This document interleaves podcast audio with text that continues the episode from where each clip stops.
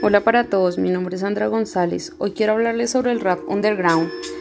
empecemos por decir que el underground, este término es todo lo que se conoce por ser anticomercial. Entonces el rap underground es un rap que se hace sin ningún tipo de apoyo discográfico o monetario externo. Es decir, sin patrocinios o contratos ni sellos discográficos, pues con fines lucrativos.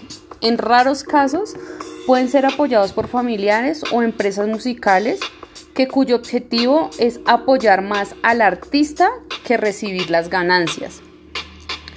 Cabe destacar que muchos artistas han logrado salir a la luz sin la ayuda o respaldo de compañías discográficas. Algunos de estos son Isusco y Santa Flow.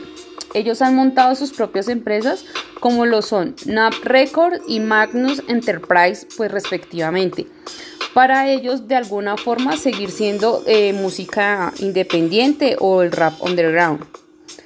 Eh, un poco de la historia de este término eh, es original que empezó a utilizarse en una época en que, la, que los medios de producción y la cultura estaban muy reacios y habían artistas que deseaban distanciarse pues de la cultura tradicional para pues explorar nuevos caminos ellos solos muchas veces considerados obscenos y pues de mal gusto. Trataban de llevar pues hasta los extremos sin tener que preocuparse pues de la opinión que les generara el público que como tal a ellos los escuchaba. Entonces, con el paso de los años, cada vez más movimientos empezaron a asociarse pues al término. Entonces este término musical tuvo demasiado uso, más que todo en los noventas, ya que se les atribuyó pues a la aparición de la música eh, de rock alternativo y pues del rap. Eh, algunas características eh, de la música underground o del rap underground es que cuando se hace con vocación puramente artística y pues obviamente no comercial es cuando el sello discográfico encargado de editar las grabaciones o los medios que la difunden, pues ya sea radio o publicaciones, son de pequeña envergadura o de carácter amateur.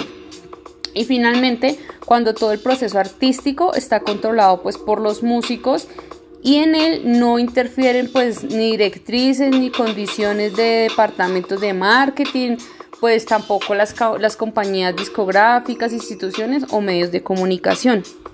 Ellos hacen que este rap eh, sea más escuchado en la calle, ya que tiene más acogida pues por los jóvenes, eh, porque en, muchas de sus letras plasman todos aquellos sentimientos o todas aquellas vivencias que se pueden llegar a vivir estando en la calle o moviéndose en este ambiente.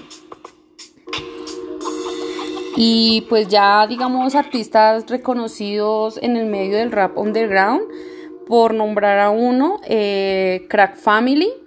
Ellos son de tipo underground. Ya, ya a estas alturas, siendo pues 2021, ya son un poco más comerciales, pero ellos empezaron siendo rap underground. Entonces muchas gracias por escucharme.